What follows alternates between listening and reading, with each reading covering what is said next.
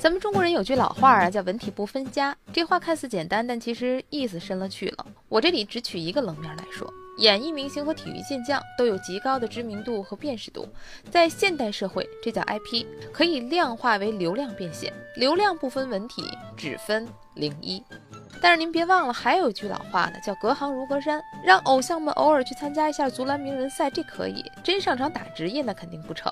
同样的，就算是有偶像气质的运动员进入演艺界，参与综艺节目也需要一个适应的过程。如果你是一个在役运动员，那还很有可能因为一些综艺和代言活动耽误了训练时间。过去的运动队啊比较古板，这事儿没有商量余地。您想当明星，出门右转，我不拦着。但有一条，别在我队里待了。多年前，跳水界田亮和周继红的矛盾大概就是这么回事儿。我本来以为啊，这都是时代的产物，但没想到最近的张继科复出，类似的争议再次引来了网友一波相互 diss。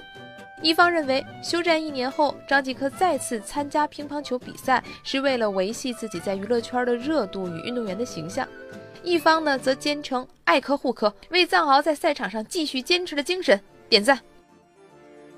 我觉得啊，咱争论这个事儿，其实弄清楚两个问题就可以：一是张继科的竞技能力还能不能达到一个职业运动员的水平；二他的定位到底是演艺界的体育健将，还是体育界的偶像明星？咱先解决第一个问题啊。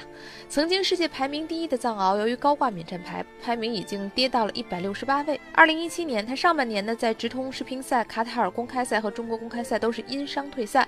下半年呢，在全运会还有德国公开赛上，是被排名远低于自己的对手爆冷淘汰。事实上，除了被过早淘汰的比赛零星亮相之外，二零一七年张继科比赛的时间太有限了。说句得罪粉丝的话吧，并不能完全达到一个职业运动员的标准。但心疼他的粉丝也肯定知道，这不是我们科科不想打，是他有伤打不了。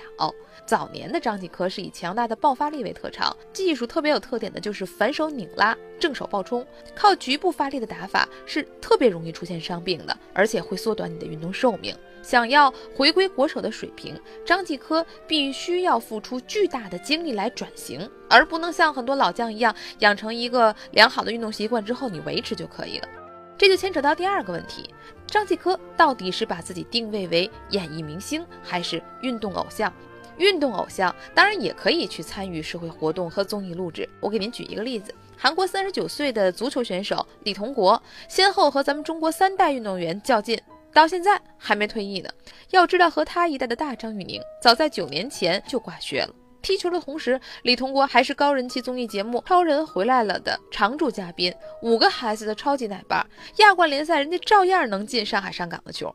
常青的秘诀呀，一是他一直保持着运动选手的作息，即使是录综艺，也就是节目组跟拍，画风常常就是带着孩子去训练、看球什么的。其次，李同国早就将自己的定位调整成了为队里在关键时刻依靠经验去做贡献的替补老队员。同理，张继科的娱乐化实际上与中国乒乓球所谓三次创业偶像化的大战略一拍即合。他付出的意义也许推广更甚于竞技。但是我呀，又常常想起某年夏天藏獒接受采访的一句话，他说：“我这个人玩是玩，但到了一定的时间点呢，我心里又有个数。